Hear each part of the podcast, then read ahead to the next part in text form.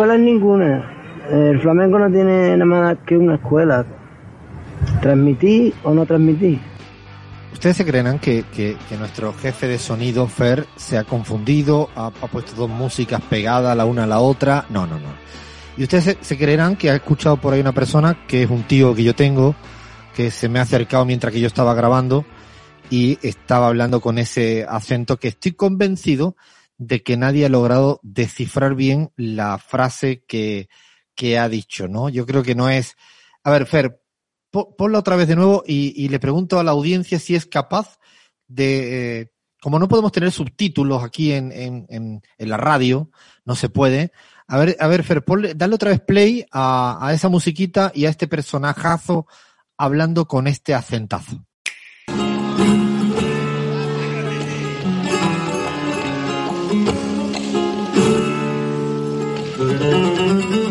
Escuela ninguna. El flamenco no tiene nada más que una escuela. Transmitir o no transmitir. El flamenco no tiene ninguna escuela, ¿no? No más que transmitir o no transmitir. Eh, transmitir o no transmitir, el flamenco no tiene ninguna escuela. Yo creo que ya nuestros oyentes ya saben de quién estamos hablando o no, Cris. ¿Tú crees todavía que nuestro personajazo no tienen idea la gente acá en la Argentina, en Bolivia, en Ecuador y en España, yo creo que ya sí, ¿no? Bueno, para los que conocen las leyendas del flamenco, yo creo que eh, inconfundible la voz del Camarón de la isla. Yo Dilo con acento, Cris, por favor. No, dime, no vaya. Y lo que te pido es que no me digas cantador o cantante o bailador. No, no, no, no, no. Por favor, te lo ruego, ¿eh? Un cantador, un cantador, camarón. No, no, no, no, no, ya está mal. No, la R no va. La R no se puede. Cantao. Es un cantao. El cantaor no existe acá. Eh, bueno, el cantao de, de Cádiz, además, porque es de tu tierra, ¿no, Alfredo? Sí, es de una, de un pueblito muy cerca de donde yo nací, que se llama la isla de San Fernando, y de hecho por eso le llaman camarón de la isla, ¿no? Creo que de ahí viene. Y luego, para colmo, luego quiero que me cuente muchas cosas, pero es que vivió mucho tiempo en mi pueblo, en mi pueblo. De hecho, no sé si la gente lo sabe, pero vivió en mi pueblo. Y bueno, ve contando tú y ahí voy haciendo el ping-pong contigo a medida que vayas contándonos cosas todo el mundo sabe quién es Camarón de la Isla. Yo creo que, eh, no sé si, no sé, Abraham, ¿te gusta el flamenco tanto tiempo después en España? Me fascina, me fascina. Y son, soy fan absoluto de Camarón de la Isla, como de Enrique Morente. Y bueno, nos podemos pasar hablando de flamenco porque ¿Te gusta, he tratado de cultivar, cultivar un poco esa afición por el flamenco estando acá en España. Me encanta. ¿Y Bahía desde Argentina? ¿Se conoce a Camarón de la Isla o es un personaje que nunca llegó o nunca se escuchó? Yo no lo conozco, pero tampoco es que me gusta el flamenco, pero no es que sé demasiado. Esa es la realidad. Ahora tú sabes qué va a pasar con toda la gente que nos escucha en Argentina, como le hacen a Lean.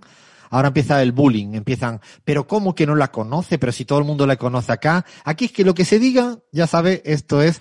Gaby, por, Gaby, ¿tú conoces a Camarón de la Isla? Un poquito sí. Un poquito sí, que porque también me gusta el flamenco, pero poco también. Y me no es que no lo conozco, pero me uno un poco a Bahía.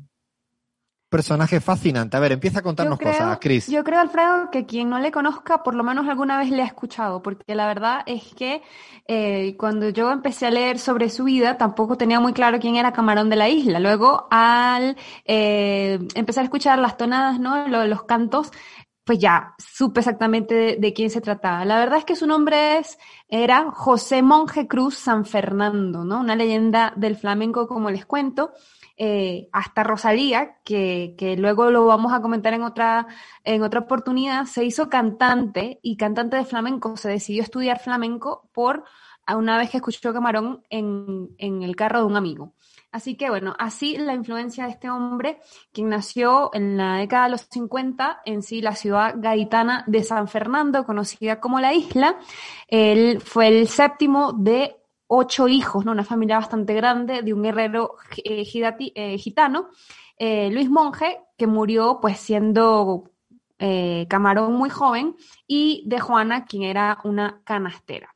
La verdad es que esta afición de, por el flamenco, por la música, em, estaba presente en su familia. Su papá, muy natural, ¿no? Nunca fue, como lo dice él en su, en su, en esa entrevista, nunca lo estudió.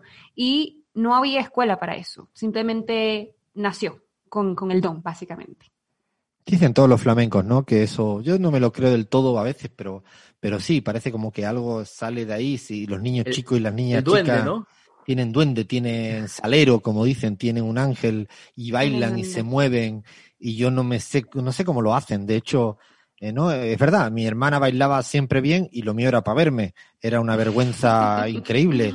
No, mi papá siempre bailaba muy bien y tenía siempre mucho arte, mucho ángel, y mi madre mira que lo intentaba y no daba ni una, o sea, y es cierto, estábamos todos nacidos en el mismo núcleo familiar, bueno, y Camarón eh, ciertamente empezó con una, bueno, un vocerrón así que, que no todo el mundo tiene, porque además tenía una, una voz única el, el Camarón de la isla. Prodigio total, pero la verdad es que antes de comentarles sobre, sobre sus inicios en la música, vamos a echar la, la historia de, de su apodo, ¿no? Porque es que, ¿cómo es que a alguien le llaman camarón? O sea, más o menos como porque, bueno, dicen que cuando él nació, su tío Joseico le vio y como él era eh, pues rubio, ¿no? Cabello rubio, piel clara, así que no encajaba en esos tiempos en el estereotipo de un muchacho calé, pues dijo que parecía un camarón. Y así ese apodo le acompañó desde ese momento y hasta el día de su muerte, eh, que bueno, trascendió igualmente, ¿no? Hay que aclarar, Chris, que el camarón en Cádiz no es lo mismo que el camarón en América Latina, cuidado. O sea,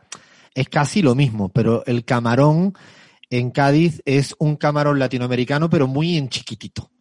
Es decir, el camarón que, al que hace referencia al apodo, y por eso le decían por el color de su piel, pero también porque era una persona como muy delgada, muy así, muy chiquita. Y si tú pides un camarón un día, cualquiera de lo que nos escucha en Cádiz, no se cree que le van a poner un camarón, ¿eh? como le ponen en cualquier lugar de América Latina, ya Abraham le habrá pasado alguna vez, los camarones son algo chiquitísimos, son como le dirían acá, una gamba en chiquitita, no nada que ver con el camarón. Pero sí, es ciertamente un nombre raro, ¿no? Que te llamen camarón ya de chico, dice tú, ya tenía algo el niño. Tenía algo, tenía algo. Bueno, realmente un niño prodigio. Eh, su paso por las escuelas fue, fue bastante breve. De, le tocó trabajar desde muy pequeño en la herrería de su, de su padre, en la fragua. Eh, y bueno, a la vez que cantaba eh, para ganar algún dinero con el que iba a contribuir a la economía familiar. Con siete años ya cantaba en los trenes y autocares que, que iban a la isla de San Fernando, eh, junto a un compañero llamado Rancapino, y bueno, sus dotes flamencas se afianzaron también en innumerables fiestas que su familia solía celebrar. Pero antes de eso, ya a los cinco años, había actuado por primera vez en una compañía que montaba la escuela Los Hermanitos en su ciudad natal. Con 12 años ganó el primer concurso de flamenco del Festival de Montilla en Córdoba y hay que decir que su madre le falsificó un papel mintiendo sobre su edad para que el niño pudiera ir y desplazarse pues hasta esta ciudad. Con 16 años eh, también ya había ganado el primer premio en el Festival del Cante Hondo de, de Mairena, del Alcor, y bueno, trabajó por toda Andalucía, sobre todo en Cádiz y en la Taberna Gitana de Málaga, eh, donde participó en uno de los eventos más importantes del universo de flamenco, el Festival de Mairena. Y al finalizar, pues ya cuando tenía más o menos esa edad, 16 años, la compañía de Miguel de los Reyes se lo llevó a Madrid donde durante muchísimo tiempo estuvo contratado en un tablao llamado Torres Bermeja. Yo no sé si los que nos escuchan desde España o bueno, desde toda Latinoamérica conocen alguno de estos lugares o tú mismo, Alfredo, si alguna vez has estado.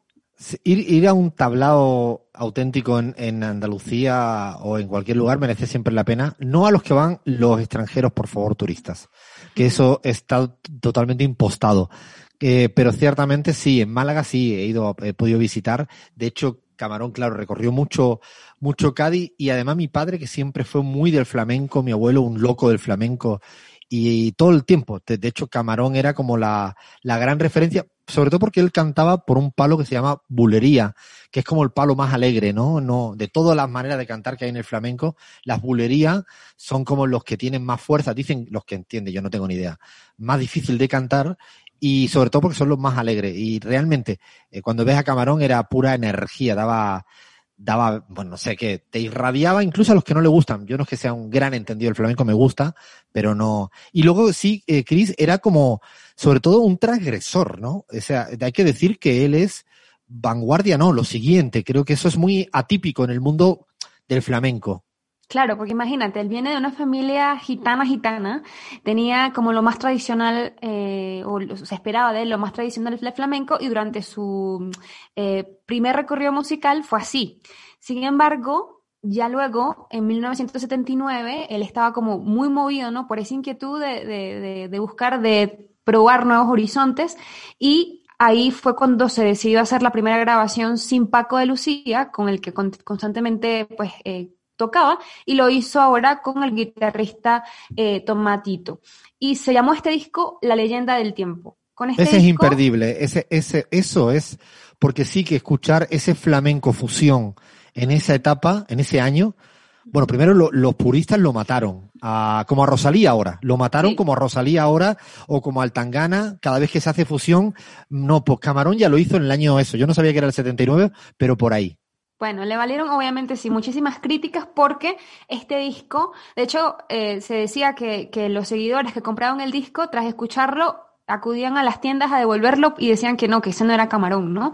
Eh, es que este disco incluyó instrumentos que hasta ese momento eran desconocidos en un disco de cantadores eh, como el bajo, la batería, percusión, pianos, teclados, guitarra eléctrica, cítara, o sea, de todo, ¿no? Y además que él también eh, incluso estuvo con la, la Royal Philharmonic, la Orquesta Filarmónica, Em, de Alemania en, en, un LP Soy Gitano, que seguramente mucha gente lo ha escuchado. Aunque Camarón igualmente canta con mucho sentimiento en, esa, en ese trabajo, pues eh, él tenía la intención de acercar eh, el cante a un público que estaba menos acostumbrado al flamenco convencional. Así que él estaba convencido de pues convencer, valga la redundancia, a los jóvenes a que se que les gustara el flamenco, ¿no? De salir un poco de la ortodoxia.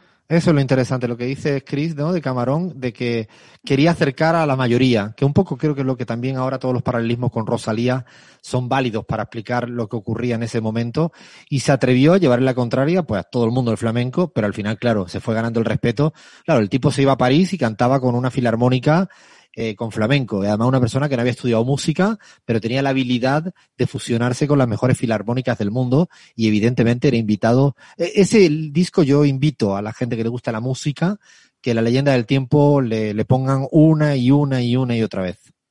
Así es, Alfredo. De hecho, él en una entrevista comenta que, bueno, que aunque ellos son genios, los de la filarmónica, eh, tenían una manera de tocar muy diferente a la, de, eh, pues, a la de él, que era algo más de oído, no de partitura, ¿no? No leía música, pero hacía música. Bueno, la verdad es que de respuestas a, a esas críticas que le hicieron, decía, por ejemplo, sí, el flamenco está hecho, pero sobre lo que está hecho se puede seguir creando sin engañar y sin mistificar y eh, decía pues también que, que por qué todos tenían que hacer la solia exactamente igual como si todos fueran un disco. La verdad que pues bastante transgresor para los tiempos en los que, en los que decía este tipo de cosas. Ahora sí, tuvo tiempos duros. Eh, a finales de los, de los 80. No hay mito, no hay mito que no, tenga tiempos durísimos, durísimos. Muy duro. Fue condenado a un año de prisión por un delito de imprudencia eh, que tuvo resultados de muerte. venía conduciendo, eh, chocó su vehículo frontalmente contra otros dos y estos conductores murieron. Así que bueno, él no fue a la cárcel por no tener antecedentes penales, em, pero meses después sí fue detenido, aunque solamente por dos días, por insultar y eh, intentar agredir a un agente municipal que le recriminó por haber estado por haber estado mal estacionado. La verdad que él con el carro no tuvo mucha suerte. Yo por eso no manejo, ¿ves? Pues como no doy ni una, bueno, la verdad es que este fue, fue una época mucho más dura porque también fue en la que Camarón empezó a notar que habían efectos muy malos del consumo de drogas. Em, soportó la adicción hasta que tuvo que someterse ya a las finales de la década de los 80 a una desintoxicación por el consumo habitual de, de drogas como cocaína, heroína. Así que bueno, se creó, se creó alrededor, de, alrededor de él una leyenda negra, ¿no? De que su persona, de que eh, habían comentarios malintencionados, de que llegaron incluso a decir que él había contraído SIDA, totalmente mentira.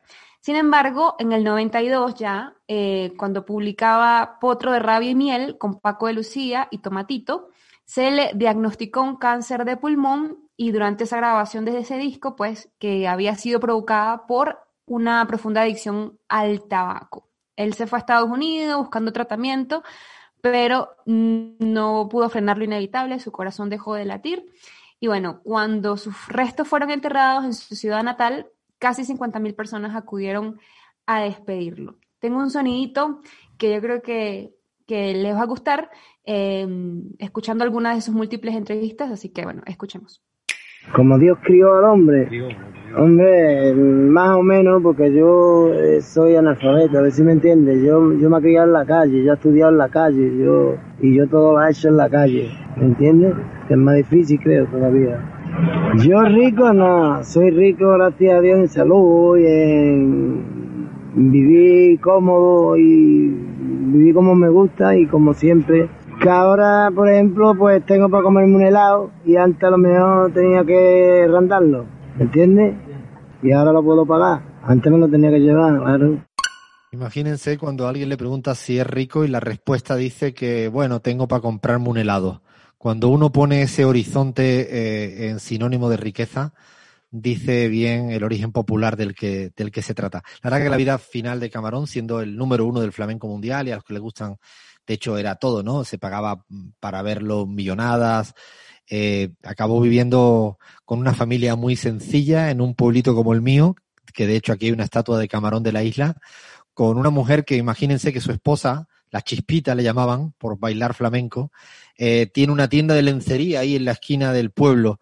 Eh, así terminó la vida de, de, Camarón y ahora de hecho el hijo hace música también, pero esta música más a lo tangana eh, que ha sido también muy transgresora. Así que un personaje, a los que le gusten el flamenco, yo creo que ahí hay personajazos para dar y regalar y Camarón de la Isla es, es uno de ellos. Yo diría que para que hagan paralelismo los argentinos, por ejemplo, y Argentina, lo que significa Bahía Mercedes Sosa para, para este país, significa probablemente Camarón para España. Imagínense la dimensión, de la dimensión del, del personaje del que estamos hablando, un personajazo allá donde los hubiera. ¿Ibas a decir algo, Bahía? No, Alfredo, no, Abraham, perdón. Iba a decir que yo veo algunos paralelismos con la historia de Héctor Lavoe, ¿no? que no tiene nada que ver la música de Camarón con Héctor Lavoe, pero su problema con las drogas, su forma de ser, su carisma, en fin, yo siento que tiene algunas, algunas coincidencias con Héctor Lavoe. Sí, de hecho, también pensaba en Rodrigo, el, el de, ay, el, el cordobés, eh, con, también con estos finales medio trágicos, ¿no? Y ahora me recuerda un poco al Cigala. Si tuviera que ponerle una voz, eh, el Cigala, que ahora por cierto. está en la cárcel, ¿ah? Está haciendo, exactamente. Qué asco de violencia machista, lo tenía que decir. Horrible. Esta semanita ha sido muy dura. Eh, en España, bueno, y en, el mundo. Uh, paramos, paramos hasta acá con el personajazo. Creo que todavía nos da unos minutos para algo que yo lo voy a pasar mal, las danzas en América Latina. Seguimos en la pizarra.